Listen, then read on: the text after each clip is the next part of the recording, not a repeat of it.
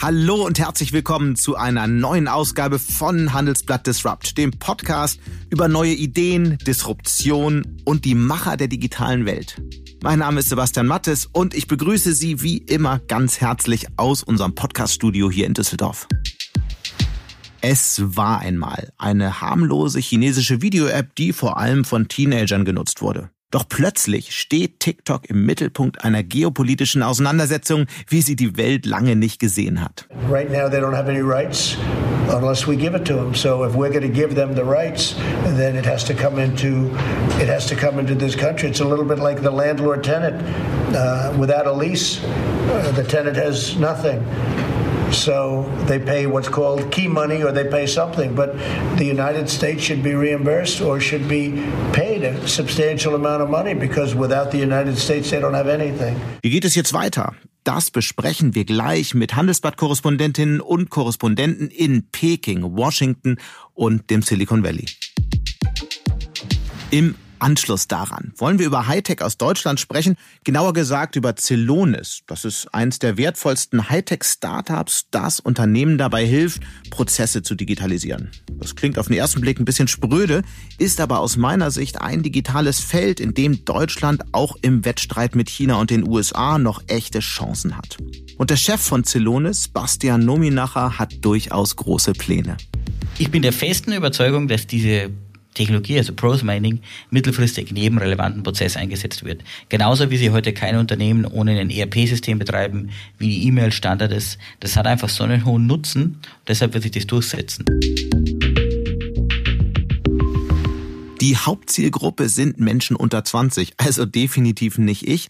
Und es geht darum, sehr kurze Videos, oft mit Musik unterlegt, hochzuladen und mit anderen zu teilen oder mit ihnen in Wettstreit zu treten. TikTok ist das am schnellsten wachsende soziale Netzwerk der Welt. Allein in Deutschland haben sechs Millionen Menschen die App installiert und global vertreiben sich sogar rund 800 Millionen Leute regelmäßig die Zeit damit. Zum Vergleich, Instagram kommt auf rund eine Milliarde.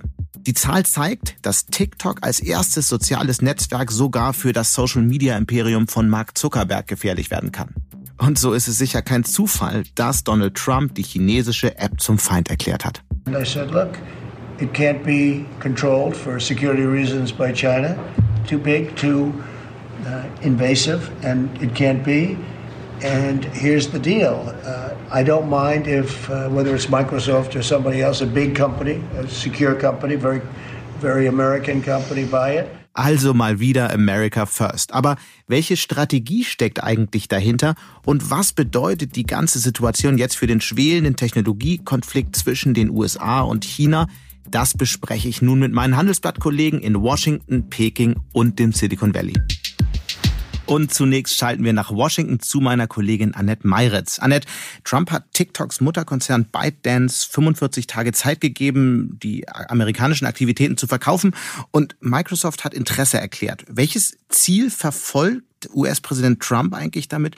Macht er sich wirklich Sorgen um die Daten der Nutzer oder will er nur seine Entschlossenheit im Umgang mit China demonstrieren? Also Trump macht sich durchaus Sorgen. Äh, denn diese, diese Front gegen China und auch gegen die Front gegen Chinas äh, Tech-Hoheit, die zieht sich durch seine gesamte Präsidentschaft. Und da läuft auch viel im Hintergrund ab, was äh, die Behördengenehmigungen für Fusionen und so weiter angeht. Also TikTok ist ja nur ein letztes Beispiel von einer ganzen Kette von Verbotsversuchen. Und äh, dazu kommt natürlich der Wahlkampf und ähm, eine populäre App wie TikTok, die inzwischen jeder kennt, die taugt natürlich ganz wunderbar zu einem äh, zu einem Verbotsversprechen, das er mal einfach eben machen kann. Mhm. Aber wir haben ja auch gesehen in den letzten Tagen, dass er eingelenkt ist und dass er den Gesprächen erstmal eine Chance gibt. Ja, aus meiner Sicht hätte er ja auch eigentlich an dem Beispiel zeigen können, wie sinnvolle Regulierung aussieht. Warum ist, ist er denn den Weg nicht gegangen und hat stattdessen die große Keule ausgepackt? gepackt? Er weiß, dass er dort in äh, seiner Partei bei den Republikanern punkten kann, weil die sind schon seit einigen Jahren auf der Fährte, äh, große chinesische Konzerne eindämmen zu wollen. Er hat ja auch sofort Applaus aus der Republikanischen Partei dafür bekommen. Mhm. Und man darf nicht vergessen, dass es im Kongress schon seit mindestens einem Jahr Versuche gibt, äh, TikTok einzuschränken. Also es gibt Gesetzentwürfe, dass TikTok von äh, Bundesbeamten-Devices verbannt wird. Äh, Huawei darf schon seit einer ganz langen Zeit nicht mehr im US-Militär benutzt mhm. werden. Also das ist eine ganze Bewegung und er weiß, dass dass er dort überparteilichen Rückhalt hat. Eigentlich ist ja ein absurder Vorgang. Der Präsident drängt auf den Verkauf der US-Aktivitäten und verlangt am Ende noch eine Provision dafür, wenn es gelingt. Was hört man denn so aus der amerikanischen Politik? Du hattest äh, die Republikaner genannt, die es eher positiv sehen. Was sind sonst so die Reaktionen? Die Republikaner haben das erstmal prominent ignoriert, weil das fällt so ein bisschen in die Kategorie, wir erinnern uns äh, an die Strafzölle. Da hat Trump immer behauptet, die Strafzölle gegen China würden die USA reich machen. Äh, das Gegenteil ist natürlich der Fall. Der Verbraucher zahlt höhere Materialkosten und genau in diese Kategorie fällt das auch. Er, er stellt eine Fantasiezahl in den Raum und findet dort vielleicht etwas Applaus bei seinen Anhängern. Das gab es auch vereinzelt. Aber äh, die großen Reaktionen blieben aus, weil man sich ganz ehrlich schon an solche Aktionen gewöhnt hat. Und was glaubst du, wenn wir mal das Bild ein bisschen aufziehen, welche Folgen wird dieser, naja, sich verschärfende Technologiekonflikt haben? Ich glaube, dass Trump mit seinem Kurs gegen China und auch mit dieser Aggressivität, äh, mit der er äh, gegen China zu Felde zieht, man muss es ja so sagen, dass er dort Maßstäbe gesetzt hat, die ganz schwer wieder zurückzufahren sind. Also selbst ein möglicher Nachfolger Joe Biden, ein Demokrat, der eigentlich sehr auf Multilateralismus angelegt ist, selbst der schlägt in seinem Wahlprogramm sehr, sehr, sehr China-kritische Töne an. Und die ähneln sich teilweise komplett dem, was Trump sagt. Also ich glaube, dass dieser ganze Kampf um die Tech-Hoheit, äh, Dominanz auf dem Markt, ähm, die Front gegen China, dass sich das über ganz viele Jahre nicht ändern wird. Absolut nicht. Hm. Sollen wir noch einmal ganz kurz in die Glaskugel schauen? Wie wird das aus deiner Sicht ausgehen? Wird, wird das US-Geschäft von TikTok verkauft? Und wie geht es dann weiter? Ich ich glaube, also dadurch, dass Microsoft im Moment noch viele Fans hat, also bei den Republikanern und äh, hm. einfach auch einen guten Stand noch in der Unternehmenswelt ähm, und Trump selbst auch mit dem äh, Microsoft-CEO telefoniert hat. Ich glaube, dass diese, dieser Verkauf der US-Sparte durchaus eine realistische Chance hat für den Moment. Ganz herzlichen Dank. Und damit schalten wir direkt nach Peking zu meiner Kollegin Dana Heide, die sich diese Woche intensiv mit den Reaktionen auf das Verbot von TikTok beschäftigt. Chinesische Staatsmedien haben Trumps Vorgehen ja erstmal als Diebstahl eines Vorzeigeunternehmens bezeichnet. Dana, ist das nur Krieg der Worte oder was sind jetzt die Folgen von der Aktion? Ja, in erster Linie ist das in diesem Fall erstmal nur ein Krieg der Worte, zumindest von chinesischer Seite aus. Also Chinas äh, Regierung oder Staatsmedien greifen häufig zu Ausdrücken, die für deutsche äh, für deutsche Hörer etwas, ähm, etwas hart klingen. Da gibt es dann von Diebstahl und Mobbing und schweren Fehlern die Rede. Aber ähm, in diesem Fall wird meiner Einschätzung nach die chinesische Regierung, also im Fall von TikTok, wird äh, die chinesische Regierung keine konkreten Maßnahmen als Reaktion ergreifen. Dafür gibt es mehrere Indizien. Äh, einmal ist trotz dieser harten Worte in den Staatsmedien ist die Reaktion doch vergleichsweise mild ausgefallen. Ähm, eine Zeitung hatte auch gesagt, dass es äh, dass sie glaubt, dass es nicht eben zu einer starken Gegenreaktion kommen wird, mhm. weil China ausländische Investitionen grundsätzlich begrüßt. Nun ging es bisher in dem Technologiestreit zwischen China und den USA vor allem um Huawei. Ist ByteDance jetzt das neue Huawei? Nein, ByteDance ist nicht das neue Huawei für die chinesische Regierung, weil Huawei schon eine ganz andere Klasse hat als ByteDance. Ähm, ByteDance hat äh, schon von, alleine von der Größe her, Huawei ist viel, viel größer als, als äh, ByteDance und hat auch eine ganz andere Stellung hier. ByteDance ist eher äh, nicht sehr gut gelitten bei der chinesischen Regierung. Ähm, die mussten auch schon Apps schließen. Der Gründer Zhang Yiming musste erst 2018 sich entschuldigen in einem öffentlichen Brief, weil er nicht sich komplett an die Zensur gehalten hat hier. Also ByteDance ist eher, ja, nicht sehr beliebt hier bei der chinesischen Regierung und Huawei ist absolut eine andere Nummer. Huawei genießt den Schutz der chinesischen Regierung und von daher erwarte ich nicht, dass es, äh, dass sich die chinesische Regierung für ByteDance ein Bein ausreißen wird und äh, auch eine weitere Eskalation mit den USA riskieren wird.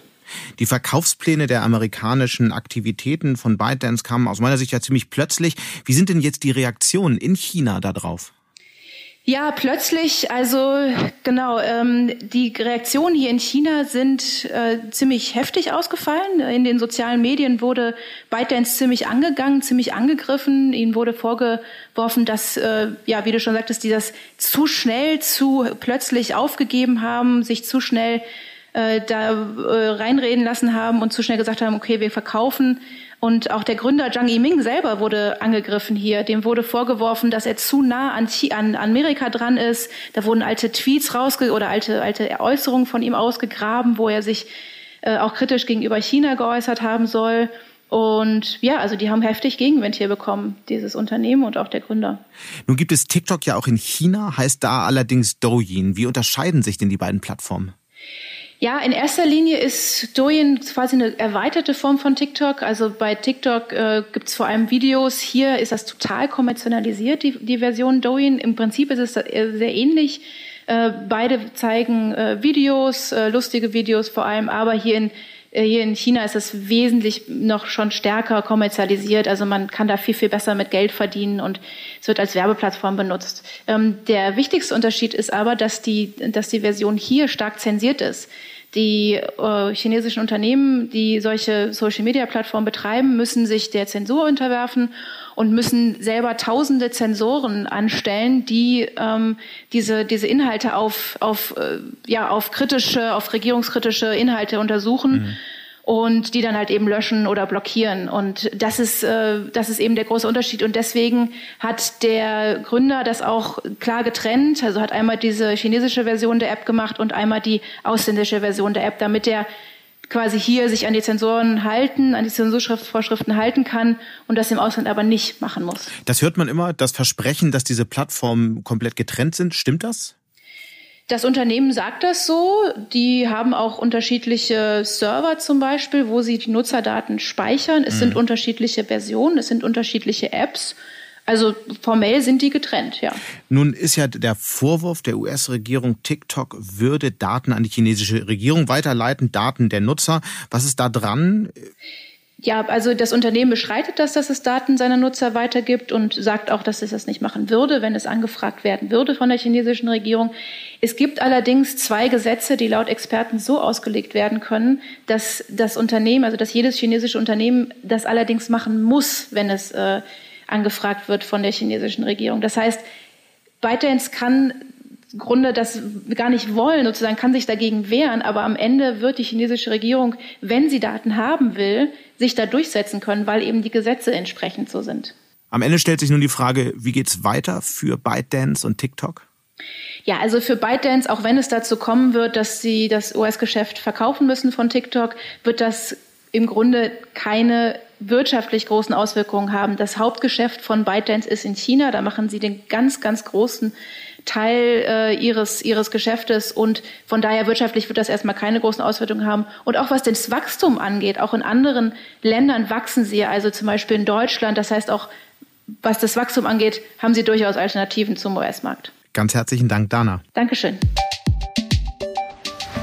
Und damit schalten wir wieder in die USA, in Silicon Valley zu meinem Kollegen Alexander Demling. Alexander, sind die Tech-CEOs nun entspannt, weil nun von ihnen abgelenkt wird?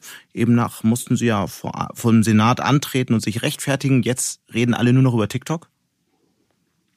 Ja, kurzfristig sind sie das bestimmt. Ähm, die Aufmerksamkeit ist jetzt komplett auf TikTok und gerade Mark Zuckerberg, ähm, der ja ein großer TikTok-Konkurrent ist, der kann jetzt natürlich aufatmen, weil ihm dann äh, ein direkter Konkurrent äh, gerade schwer unter Druck gerät. Ähm, langfristig ist das vielleicht nicht so toll für Sie, weil natürlich diese Zers weltweite Zersplitterung des Internet Ihnen natürlich auch nicht nützt. Mhm. Wie kommt es eigentlich jetzt zu Microsoft? Das Unternehmen hatte man ja jetzt nicht wirklich auf dem Schirm mit B2C-Anwendungen. Mein Eindruck ist, dass Microsoft einfach das einzige große Tech-Unternehmen ist, was nicht in Antitrust-Probleme kommen würde, wenn sie TikTok übernehmen. Ich meine, Amazon hat eine äh, Livestreaming-Plattform, Facebook ist ein direkter TikTok-Konkurrent und Microsoft kann das machen, ohne, ähm, ohne dass sie sofort eine marktbeherrschende Stellung in dem Bereich bekommen. Das ist möglicherweise der einzige Grund. Und sie könnten sich natürlich auch äh, leisten, was die Cash-Reserven angeht. Aber da bleibt trotzdem die Frage, was macht das eigentlich für einen strategischen Sinn für das Unternehmen? Das ist total unklar. Äh, also Microsoft hat so ein paar äh, B2C-Sachen. Sie haben ja die Xbox, die, die Gaming-Konsole, mhm. sie haben Minecraft, das, äh, das, das Computerspielen. Es gibt so ein paar Verbindungen zwischen Gaming und TikTok auch. Ähm, aber das ist relativ, äh, relativ weit weg von dem, was TikTok eigentlich macht. Also für Microsoft ist das wirklich ein größtenteils ein neuer Bereich. Ähm, und es ist völlig unklar, ob sie den meistern können oder ob sie damit völlig überfordert sind. Das ist unklar, aber was glaubst du persönlich? Ich meine, auf der einen Seite braucht man Entwickler, die das können, auf der anderen Seite braucht man Leute, die das Geschäftsmodell entwickeln können, die Werbung zum Beispiel, die auf der Plattform läuft. All das hat Microsoft ja bislang nicht.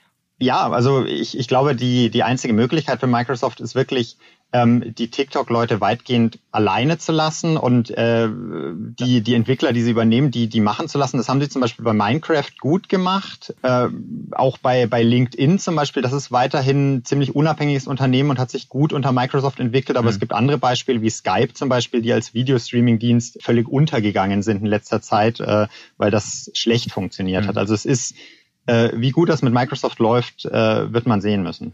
In der Diskussion jetzt in den USA wird ja sehr viel über die Daten gesprochen, die Sicherheit der Daten. Weniger wird gesprochen über die Algorithmen der Plattform. Und ich meine, neben den Daten sind die ja der entscheidende Punkt, weil wenn man über äh, Manipulation von politischen Aussagen möglicherweise spricht, dann ist das ja ein ganz entscheidender Punkt.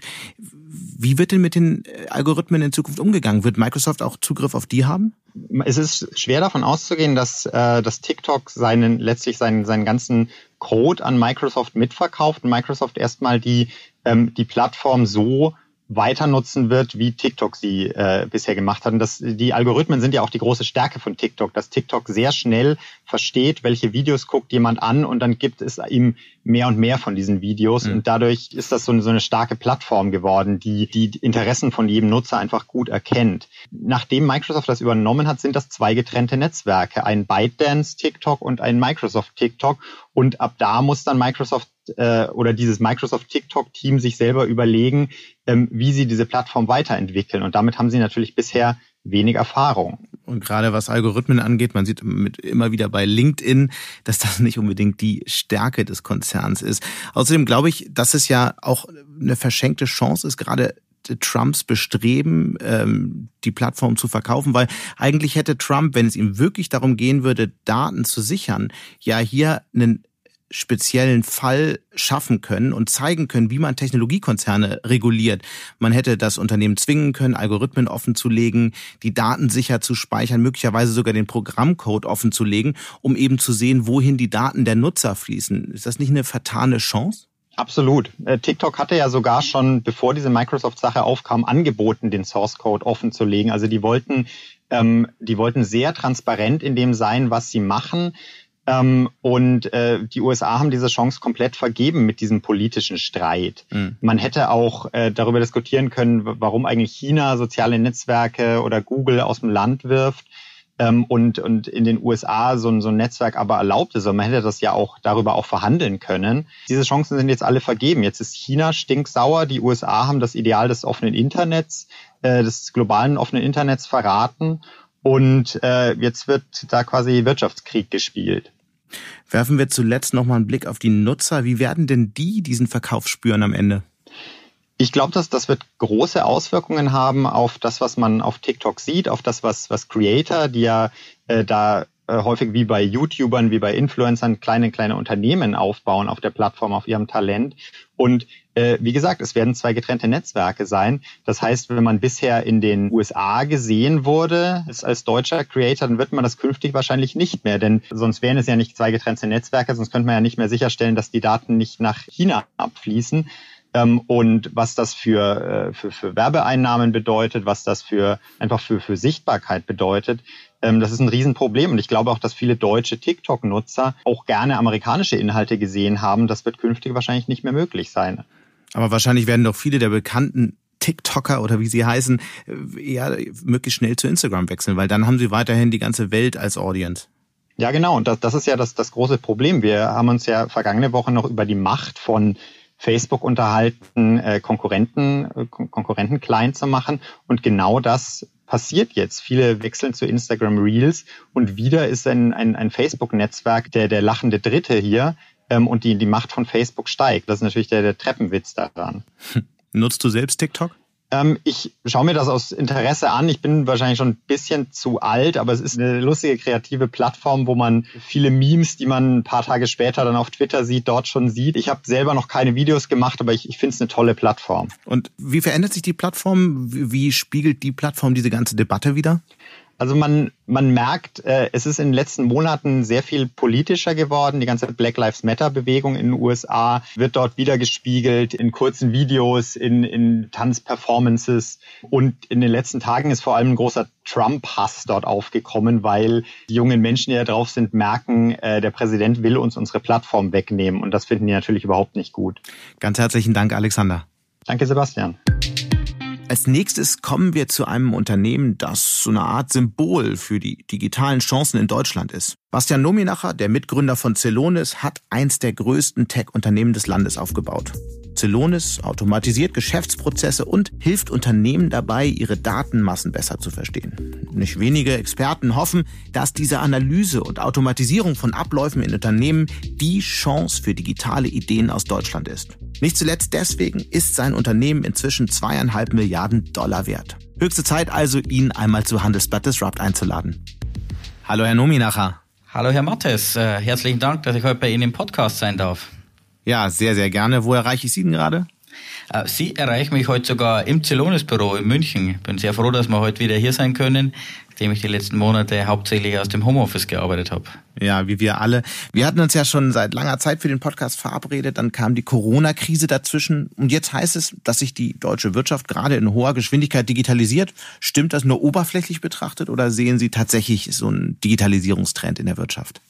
Ja, also ich glaube, die letzten Monate waren da wirklich ähm, ja, wie ein Zeitraffer fast. Ich hatte sehr viele Gespräche mit unseren Kunden und Partnern. Mhm. Und Covid ist natürlich eine große Herausforderung. Aber die Unternehmen stellen sich dem auch, indem sie wirklich in digitale Technologien investieren, Abläufe verändern. Ich war da beeindruckt, wie gut es bei vielen Unternehmen geklappt hat, auch mit Work from Home und ähm, das würde ich auf jeden Fall bestätigen, dass das ein sehr starker Beschleuniger für die Digitalisierung ist. Gibt es da. Hm. Gibt's da irgendwelche Zahlen bei Ihnen, die das belegen? Also dramatisch gestiegene Anfragen, zusätzliche Umsätze, irgendwas in die Richtung? Ja, ich glaube, was das am besten bestätigt, ist unser ähm, Covid Customer Care Programm und wie stark das angenommen wurde. Als ähm, ich kann mich noch sehr gut erinnern, als ähm, in der Woche ähm, Mitte März war das, als das eigentlich wirklich die Corona-Krise äh, eskaliert ist, war ich in New York vor Ort. Und wir haben uns auch beraten, wie machen wir das jetzt weiter, was können wir da tun, haben dann auch äh, ins Homeoffice gestartet und haben uns da an dem Wochenende noch zusammengesetzt, was können wir denn eigentlich für unsere Kunden tun? Und haben zwei äh, Bereiche gestartet, einerseits im Bereich Liquiditätssteigerung und Supply Chain. Und es wurde unglaublich stark angenommen, hunderte von Kunden, die das mittlerweile in der kurzen Zeit ausgerollt und genutzt haben, mhm.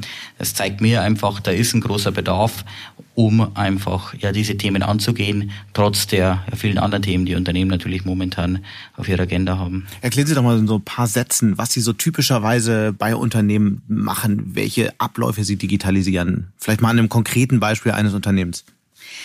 Ja, sehr gerne. Also was wir eigentlich machen bei Zellons, das ist äh, ja, eine Technologie, die nennt sich Process Mining. Das heißt, wir nutzen intelligente Algorithmen und künstliche Intelligenz, um die Daten, die in den Unternehmen vorliegen, wirklich nutzbar zu machen, um Reibungen und Probleme in Geschäftsprozessen zu identifizieren und dann auch zu beheben. Klingt jetzt kompliziert, nehmen wir mal ein ganz praktisches Beispiel. Ähm, die Lufthansa beispielsweise im Groundhandling. Wenn so ein Flugzeug in den Flug, äh, Flughafen reinkommt mhm. und landet und zum Gate fährt, dann entsprechend andockt, die Koffer ausgeladen werden, da entstehen ganz, ganz viele Datenpunkte. Unsere Technologie von Celonis setzt sich da drauf, analysiert, wie diese Abläufe stattfinden und ermöglicht den Unternehmen das dann zu optimieren, sodass das Flugzeug pünktlich abgefertigt wird. Können wir da noch mal ein bisschen genauer einsteigen? Also welche Prozesse ja. werden da genau optimiert? Also wie funktioniert die Software genau und äh, was habe ich als Unternehmen davon? Ja, gerne. Also die Grundlage, die wir wirklich nutzen, ist diese Daten, die in den Systemen mit jedem Prozessschritt entstehen. Ich gebe Ihnen da ein ganz konkretes Beispiel. Wenn Unternehmen zum Beispiel einen Servicetechniker äh, entsendet, das nehmen Sie an, ein Telekommunikationsunternehmen, ein neuer DSL-Anschluss muss geschaltet werden, dann wird er natürlich erstmal beauftragt, dann wird ein Termin vereinbart, dann, dann braucht er entsprechendes nicht. Equipment, dann kommt er nicht, dann ist die Tür verschlossen, falsche Adresse komplexer Ablauf.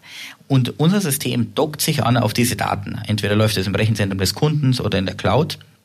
Und die Algorithmen erkennen dann, was wirklich passiert. Das heißt, ich sehe hier beispielsweise, hier gab es ein Problem. Der Kunde war nicht da, der Techniker musste nochmal kommen.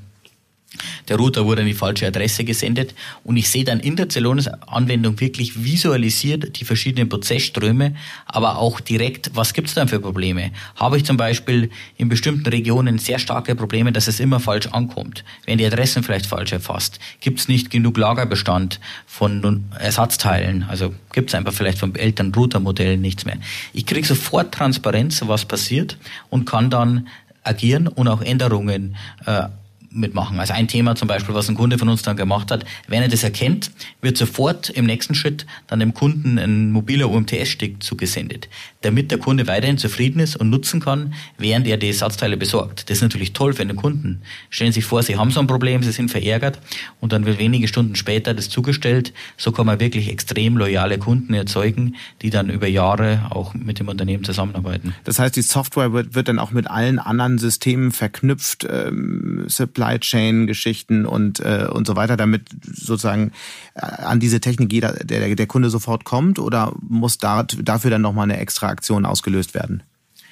Genau, die wird mit möglichst vielen Systemen verknüpft, denn je mehr sie eigentlich Datenquellen mit reinbringen, desto intelligenter kann das werden und auch mehr Abläufe äh, beschaffen. Das heißt, das kann einerseits natürlich das System sein, was den Servicetechniker schedult, das Lager, mhm. der Webshop, wo das mit reinkommt, der Kundenservice je mehr sie das mit anbinden, desto wertvoller wird es und deshalb besser können sie das auch steuern.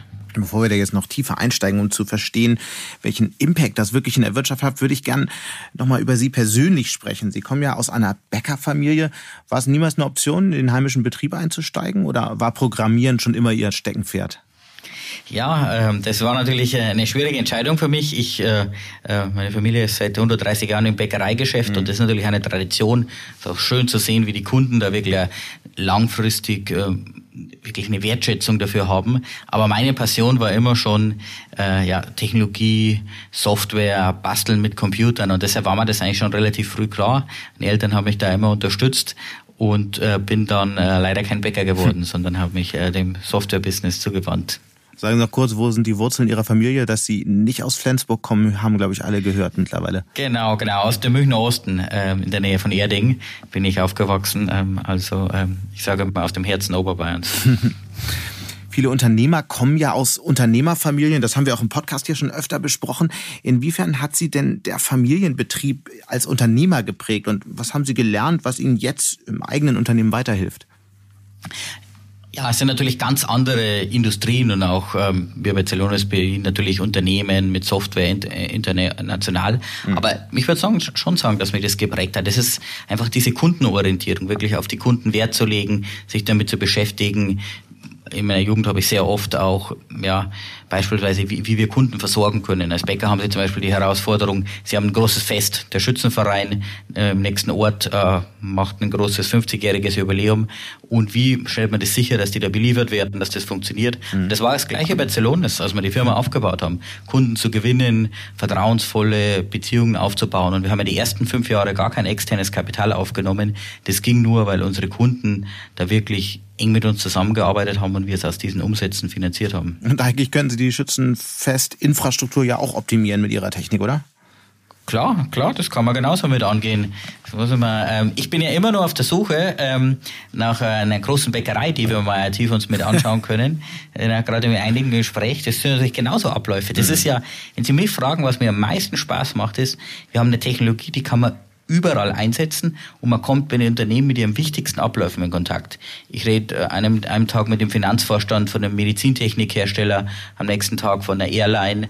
All die haben eigentlich diese Daten und überlegen, wie sie durch die Digitalisierung im Endeffekt schneller und besser mhm. arbeiten können. Gehen wir nochmal einen Schritt äh, zurück zum Beginn Ihres Unternehmens. Wie kam es denn eigentlich zu Celonis? Wie sind Sie auf die Idee gekommen? Ja, das äh, ähm, wie wir darauf eigentlich gestoßen sind, war äh, mehr oder weniger ein Zufall. Meine beiden Mitgründer und ich haben uns bei der ständischen Unternehmensberatung äh, Academy Consult in München kennengelernt und äh, Martin, Alex und ich haben dort ein Projekt für den Bayerischen Rundfunk bearbeitet. Die hatten äh, einen neuen äh, CEO, äh, den Herrn Spitzelberger, und der hatte eine Vision. Er wollte seinen Kundenserviceprozess verbessern, weil es über fünf Tage gedauert hat, dort im Durchschnitt Anfragen zu lösen. Das ist natürlich nicht gut, wenn ein Redakteur auf Sendung gehen will und es fünf Tage dauert, bis dann Problem gelöst wird. Jetzt haben wir uns mit dem beschäftigt und haben gesehen, wenn wir da Interviews führen, wenn wir uns klassisch die Prozesse modellieren, das funktioniert ganz gut, aber ein richtig gutes Ergebnis bekommt man eigentlich nicht. Und das war der Startpunkt. Wir hatten alle einen sehr technischen Hintergrund. Wir haben gesehen, alles, was da passiert, ist eigentlich in den Systemen gespeichert. Und wir wussten auch, es gibt in der akademischen Forschung vom Will van der Alst erste Ansätze zu Process Mining Algorithmen. Mhm. Und dann haben wir uns einfach bei mir in der Wohnung zusammengesetzt, Tag und Nacht, drei Monate lang entwickelt und da die erste Version aufgesetzt. Und kann mich noch erinnern wie heute, als wir dann da ankamen und wir hatten das viel waren als Ausdrucke, weil einfach die Rechnerkapazität auch nicht so schnell war diese Faszination und die Begeisterung auf Kundenseite, das war eigentlich bei mir der Moment zu sagen, da ist so viel dahinter. Es war natürlich nur eher ein Bauchgefühl, aber wir müssen da das Ganze mit angehen. Und dann ging's los. Dann haben wir uns jeden Tag bei mir getroffen, haben mehr und mehr Kunden gewonnen und das war dann eigentlich der Startpunkt. Was waren so denn Momente, erinnern Sie sich noch an einem Abend, an dem Ihnen und Ihren Gründern, Mitgründern klar wurde, dass Sie jetzt daraus ein Geschäftsmodell machen? Mm, also ich wirklich diese es gibt echt zwei zwei äh, Momente, an die ich mich wirklich nur erinnern kann. Das eine war bei diesem Kundenworkshop einfach die Begeisterung. Da, da war uns implizit klar, dass das einfach sehr wertvoll ist und was da dahinter steckt. Und Wenn man sogar den bayerischen Aufgabe Rundfunk ist, begeistern kann für eine digitale Technologie. Ja, aber die sind auch sehr offen und innovativ. Also da ähm, äh, war ja wirklich der Pionier für diese Grundlagentechnologie. Ähm, und das andere war, wenn Sie mich fragen, quasi, als wir wirklich gestartet sind, das hört sich jetzt ein bisschen lustig an, aber wir haben immer auf unseren Laptops programmiert. Und irgendwann einmal haben wir gesagt, wir brauchen mehr Power. Mhm. Da sind wir zum Mediamarkt gefahren und haben uns den größten verfügbaren Rechner gekauft. Und das war das erste Gegenstand, den Celonis besaß. Und das war für mich eigentlich so der Startpunkt. Dann war klar, jetzt haben wir da investiert, jetzt müssen wir das mit umsetzen. Deshalb, ich glaube, das war von Anfang an, es war nicht geplant. Wir haben wirklich eigentlich durch diesen Spaß, den wir da hatten und gesehen, was die Kunden an Wert generieren, das war der Startpunkt und dann hat sich das sehr schnell und dynamisch entwickelt, weil wir einfach viele Kunden gewinnen konnten und dann hat man natürlich eine Verantwortung die erfolgreich zu machen, mit denen zusammenzuarbeiten und die Technologie ständig weiterzuentwickeln. Aber das heißt, dass heute mit zweieinhalb Milliarden Dollar bewertete Unternehmen ist so richtig, ich sag mal, klischeehaft an einem Küchentisch in einer Studentenbude entstanden? Genau, es war eigentlich kein Küchentisch, aber ein Wohnzimmertisch, aber so können Sie sich das genau vorstellen. Ich muss dann immer morgens früh aufstehen, als nur, wie soll man sagen, ordentlich machen und dann ging's los. Aber ja, es war eine, wirklich eine tolle Zeit, weil man wirklich es in kurzer Zeit wirklich vom akademischen Bereich das auf die praktischen Aspekte draufbringen konnten und wir schneller wirklich Unternehmen gefunden haben, die uns da ihre Daten gegeben haben und wir so die Algorithmen zügig verfeinern konnten. Mhm. Sie hatten ja schon anfangs kurz über Data Mining und das, was Celonis tut, in Ansätzen gesprochen. Wie sehr kann ich denn als produzierendes Unternehmen jetzt meine Effizienz steigern mit Hilfe der Technik? Was ist da drin? Erheblich, erheblich. Das ist ja eigentlich. Erheblich müssen wir jetzt mal beziffern. ja, ähm, von, von Siemens gibt es ja beispielsweise eine äh, öffentliche Case Study, wo wie die ihren, ähm, äh, das nennt sich Order to Cash, also es ist eigentlich der Vertriebsprozess. Wenn so ein Unternehmen etwas fertigt in mehreren Werken, dann muss das natürlich anschließend an den Kunden gebracht werden. Mhm. Zum Beispiel jetzt eine große Produktionsanlage. Und die haben das da geschafft, wirklich um über ein Drittel die manuellen Nacharbeiten zu reduzieren. Das heißt, wo jemand nochmal mit eingreifen, eingreift in den Prozess oder Anpassung macht. Mit über 15 Millionen Dollar jährliche Einsparung. Das ist natürlich ein beeindruckendes Ergebnis. Und das ist auch, was uns ermöglicht hat, wirklich das Unternehmen so schnell aufzubauen. Die Technologie ermöglicht wirklich nachhaltig Wert zu stiften. Ein anderes Beispiel ist, um mal nicht nur in der Industrie zu sein, ist die Firma Uber. Uber ähm, nutzt Celonis im Kundenservice. Das heißt, wenn Sie heute mit einem Uber fahren mhm. und ähm, dann zum Beispiel ein Problem gibt, Sie haben was vergessen im Fahrzeug oder es wurde falsch abgerechnet, dann kommt da ein Ticket rein. Das sind über 50 Millionen Tickets, die da täglich in unser System reingeschoben und analysiert werden. Und was Uber da schafft, ist einfach einen wesentlich besseren Kundenservice zur Verfügung zu stellen. Das kann man nicht direkt in Geld messen, aber das wirkt sich natürlich auf die Loyalität der Kunden aus, auf die Customer Experience, alles Dinge, die für die Unternehmen natürlich unglaublich wichtig sind. Mhm. Damit wir jetzt hier nicht nur im Ungefähren sprechen, lassen Sie uns doch mal ein bisschen Ross und Reiter nennen. Ich hatte es ja schon gesagt, Investoren bewerten ihr Unternehmen mit ungefähr zweieinhalb Milliarden Dollar.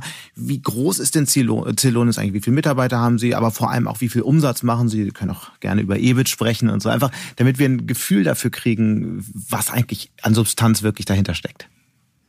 Ja, ähm, gern.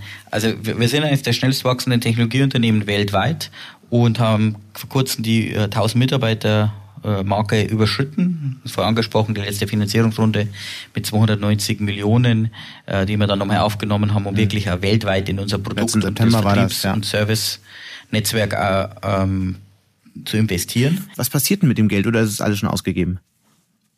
Nein, das ist noch nicht ausgegeben, aber wir haben natürlich da äh, ambitionierte Pläne dafür.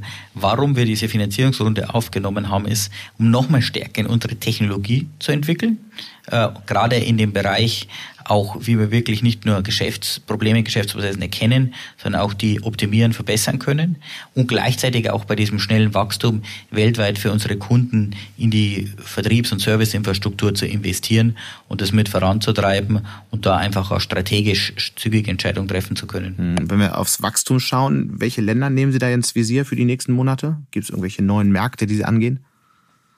Wir sind ja schon sehr stark in Europa und den USA tätig. Mhm. Also wo wir jetzt gerade stark ausbauen, ist beispielsweise in Japan, aber auch in Europa ähm, erhöhen wir den Fokus in bestimmten Regionen, haben zum Beispiel kürzlich unseren Hub in Madrid eröffnet, den mit voranzutreiben in ähm, außerdem in den Nordics, also in Kopenhagen und in ähm, äh, also in Stockholm und in Kopenhagen weitere Büros eröffnet und in Frankreich, in Paris. Wir folgen da wirklich immer unsere Kunden. Wenn eine große Menge ist, dann ähm, müssen wir natürlich auch vor Ort noch stärker präsent werden, suchen uns dann wirklich auch vor Ort Führungspersönlichkeiten, die Celonis dann im jeweiligen Land repräsentieren. Und irgendwelche Corona-Löcher, die mit dem Geld gestopft werden müssen? Wir haben ja glücklicherweise die Situation, dass äh, uns das nicht, nicht sehr stark betrifft, einfach aus dem Bereich, dass wir ein wiederkehrendes Geschäftsmodell haben und viele unserer Kunden, gerade im Bereich Telekommunikation, aber auch Pharma und ähnliches, sogar noch stärker investieren. Das heißt, es ist jetzt äh, nicht äh, zum Corona-Löcher stopfen. Wir nutzen einfach gerade diese Thematik, um noch stärker auch zu investieren. Gerade auch dem Talentmarkt gibt es jetzt ja sehr viele Chancen, wo wir unser Team mit ausbauen können, wo wir in den letzten Monaten auch einige weitere 100 Zellonauten angeheuert haben. Und jetzt gibt es natürlich die Möglichkeit, viele Kollegen, die leider beispielsweise bei anderen Unternehmen nicht mehr tätig sein können, wirklich da die Experten zu bekommen, sei es im Bereich KI, sei es aber im Vertrieb und ähnlichen Bereichen, das Team einfach weiter auszubauen. Das heißt, Sie verdoppeln die Zahl dann in den nächsten fünf Jahren nochmal? Ja, auf jeden Fall. Ich denke, das äh, werden die Firmen verdoppeln oder auch noch stärker wachsen. Und sie haben einen unglaublich großen äh, adressierbaren Markt, wenn sie so eine Grundlagentechnologie mhm. haben. Deshalb haben wir uns vom Anfang an eigentlich gesagt, wir müssen jedes Jahr uns mindestens verdoppeln, damit wir relevant bleiben, damit wir auch diese Basis haben für unsere Kunden, dass wir ständig weiter in die Technologie investieren konnten. Und bisher hat es jedes Jahr gut geklappt und wir sind da optimistisch, dass es über die nächsten Jahre so weitergehen wird. Mhm. Was denn so ihr, Ihre Vision für das Unternehmen in fünf, sechs, sieben Jahren? Wollen Sie sowas wie, wie das Amazon für die Industrie werden? Ja, also wir glauben einfach, das ist so breit anwendbar und wir sehen so viele Kunden, die da wirklich ähm, großen Mehrwert draus ziehen, mhm. dass wir uns vorstellen können, dass das mal eine Technologie ist, die eigentlich von jedem Unternehmen in jedem relevanten Geschäftsprozess eingesetzt wird. Und ähm, wie groß das wird, werden wir dann sehen, aber unsere Ambition wäre schon, dass wir da ein großes, unabhängiges Technologieunternehmen aufbauen, einfach um die Kunden damit zu versorgen. Aber nochmal, wird es eines der größten Technologieunternehmen Europas sein? Äh, ich habe die Hoffnung, das weiß man natürlich nicht. Ähm, Potenzial gibt es natürlich auf jeden Fall, das umzusetzen. Einfach, um da wirklich ganz konkret zu sein, wenn Sie sich einfach anschauen, wie viele Unternehmen gibt es denn eigentlich? Ähm, in Deutschland gibt es über 2000 Unternehmen, die ähm, die Technologie einsetzen können. Mhm. Jedes dieser Unternehmen hat so viele verschiedene Ansatzbereiche. Und wenn man das einfach hochrechnet, dann brauchen sie natürlich eine Organisation. Das sollte vielleicht 1000 Zellonauten sein, aber dann auch mal fünf, zehntausend oder mehr anwachsen kann. Ich bin da immer ein bisschen vorsichtig. Es äh, kommt natürlich auch darauf an, wie gut wir dann performen mit delivern. Ähm, aber ich glaube, die Technologie und das Potenzial und das Kundeninteresse kann das jeden Fall ermöglichen und äh, tun unser Bestes, um das möglich zu machen.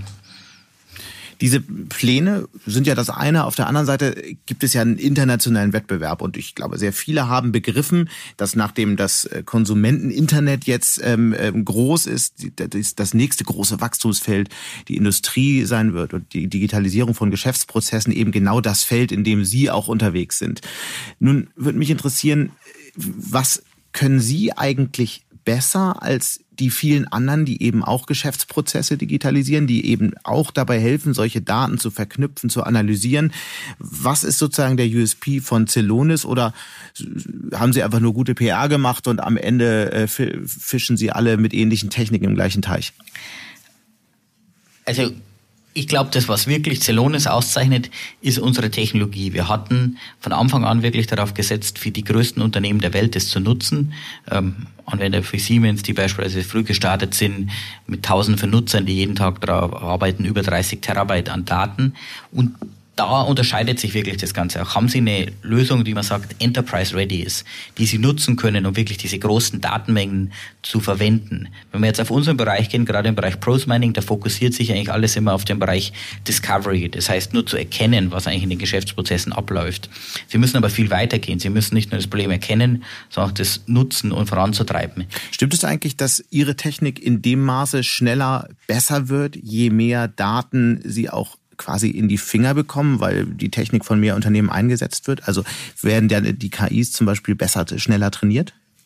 Ja, das ist natürlich ein ganz großer Vorteil, den Sie haben als ähm, äh, Marktführer in dem Bereich, dass sie eine viel größere Datenbasis haben, das heißt, die KI-Algorithmen werden besser genutzt. Sie haben auch äh, ja, von den Daten, beispielsweise wenn sie Kennzahlen und KPIs einsetzen, sind die wesentlich stabiler und sie haben natürlich auch einen Skaleneffekt in der Infrastruktur. Mhm. Wir betreiben ja eine riesige Cloud-Infrastruktur, die wir unseren Kunden zur Verfügung stellen und das ist natürlich effizienter, wenn man mehr Kunden drauf hat.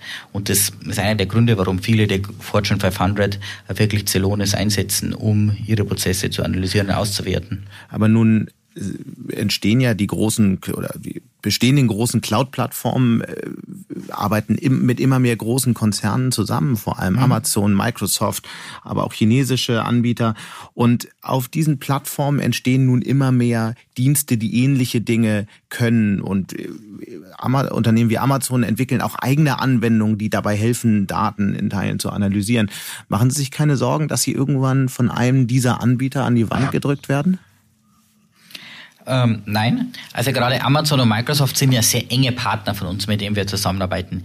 Die sind auch sehr wichtig von uns, weil die wirklich die Plattform bieten. Wir sind natürlich nochmal ein, ein Level drüber. Sie können uns so sehen zwischen Amazon und Microsoft wirklich als die Infrastruktur-Plattformanbieter mhm. und auf der anderen Seite natürlich die Systeme, die die Unternehmen nutzen, um diese Daten zu erzeugen. Das sind Systeme wie Salesforce, SAP, Oracle mhm. und Celonis verknüpft das Ganze mit. Und da gibt es viele einzelne Anwendungen, aber was ja die Kunden wollen, ist wirklich eine schlüsselfertige Lösung, die das Ganze mit steuert und mit umsetzt.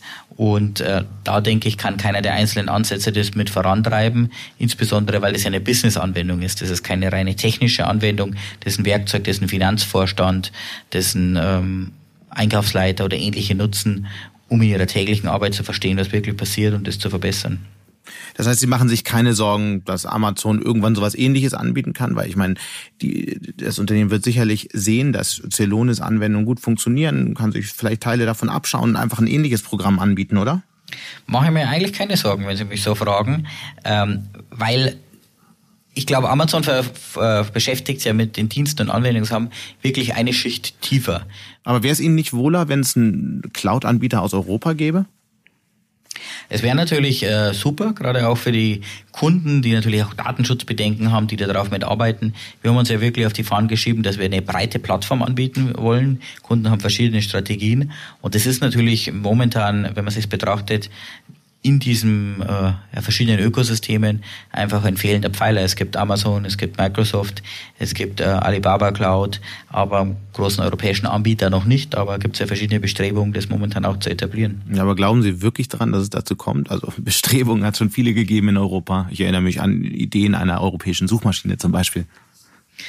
Äh, ich bin immer Optimist äh, und ich glaube, äh, es ist so ein dynamischer Bereich, dass es schwierig ist, hier eine Abschätzung abzugeben. Aber natürlich, momentan wird es dominiert von den großen beiden Hyperscaler, mhm. Microsoft, Amazon. Google ist natürlich da sehr aktiv in diesem Bereich, aber ähm, wir werden sehen, was die Zukunft dann bringt. Dann wollen wir mal mit ein bisschen äh, den Optimismus noch mal ein bisschen weiter im hinterfragen. Wenn wir so auf die Entwicklung der digitalen Geschäfte weltweit schauen, dann sehen wir mhm. zwei große Pole. Das ist auf der einen Seite China und auf der anderen Seite die USA, wo wirklich die ähm, digitale Entwicklung stattfindet. Und Europa ist irgendwo dazwischen. Hat äh, Europa in diesem Rennen überhaupt eine Chance? Und wenn ja, in welchem Feld? Ist es vielleicht sogar das Feld, in dem Sie unterwegs sind, also die Digitalisierung von Geschäftsprozessen und Industrie? Ich denke definitiv, dass Europa hier eine Chance hat. Wenn wir uns das betrachten, Europa ist mit 500 Millionen äh, äh, Einwohnern, also wenn jetzt nur die Kerne-EU und da ist noch nicht mal ähm, Russland zugerechnet, ein riesiger äh, gemeinsamer Markt mit einer entsprechenden Basis. Das heißt, jedes Unternehmen muss den eigentlich bedienen. Wir haben eine unglaublich gute Bildungsbasis und auch, glaube ich, eine, eine sehr starke Wirtschaft. Gerade wenn wir jetzt mal Deutschland betrachten und das auch die Erfahrung von Celonis. Es gibt den ganzen Mittelstand. Diese Breite, die Sie beispielsweise bei Celonis sehen, nicht eine klassische Anwendung zu entwickeln, die nur einen Anwendungsfall bedient, nur Optimierung von Lieferketten oder Optimierung von Kundenservice. Das geht nur, wenn man die richtigen Kunden und die richtige Basis dafür mhm. hat. Das heißt, ich glaube, wir haben die industrielle Basis und wir haben die Ausbildung. Aber wir haben natürlich die Herausforderung, dass es fragmentiertere Märkte sind. Ich glaube mittelfristig, aber auf jeden Fall daran, kein Unternehmen kann sich das leisten, so einen großen Markt nicht abzudecken oder dort auch aktiv zu sein. Wir haben natürlich momentan viele Bestrebungen wie den Brexit, oder ähnliche Themen, die ein bisschen zu einem Auseinanderdriften führen. Das sind auch für uns Herausforderungen, wo wir viel mehr dann investieren müssen, um mit diese Länder zu erschließen, um damit zu arbeiten. Mittelfristig glaube ich, aber das Potenzial ist so groß und auch ähm, die Struktur, dass sich da auf jeden Fall was sehr Positives entwickeln wird. Das ist ja bisher ein reiner Hoffnungswert in der Realität. Klar, es gibt Celonis, aber dann kommt lange nichts. Wann geht's denn nun endlich los oder bleibt's dann doch bei der Hoffnung am Ende? Ja, ich würde sagen, da gibt es schon verschiedene Ansatzpunkte, wenn Sie das auch anschauen. Also ich kann natürlich jetzt europaweit ist schwierig für mich, das alles einzuschätzen. Aber wenn ich jetzt zum Beispiel hier mein lokales Ökosystem anschaue in München, da gibt es so viele tolle äh, Startups Unternehmen, die sich entwickeln, was zum Beispiel die Unternehmertum an ihrem Campus in Garaching draußen macht. Das ist wirklich spannend, was man da sieht im Bereich ähm, Ingenieursthemen von Softwareentwicklung. Das ist alles ähm, richtig, aber von einer Milliardenbewertung zum Beispiel sind die weit entfernt. Und ich meine, um in dem Feld eine echte Rolle zu spielen, braucht man einfach eine bestimmte Wachstumsgeschwindigkeit. Und die sieht man echt nur bei den wenigsten Unternehmen.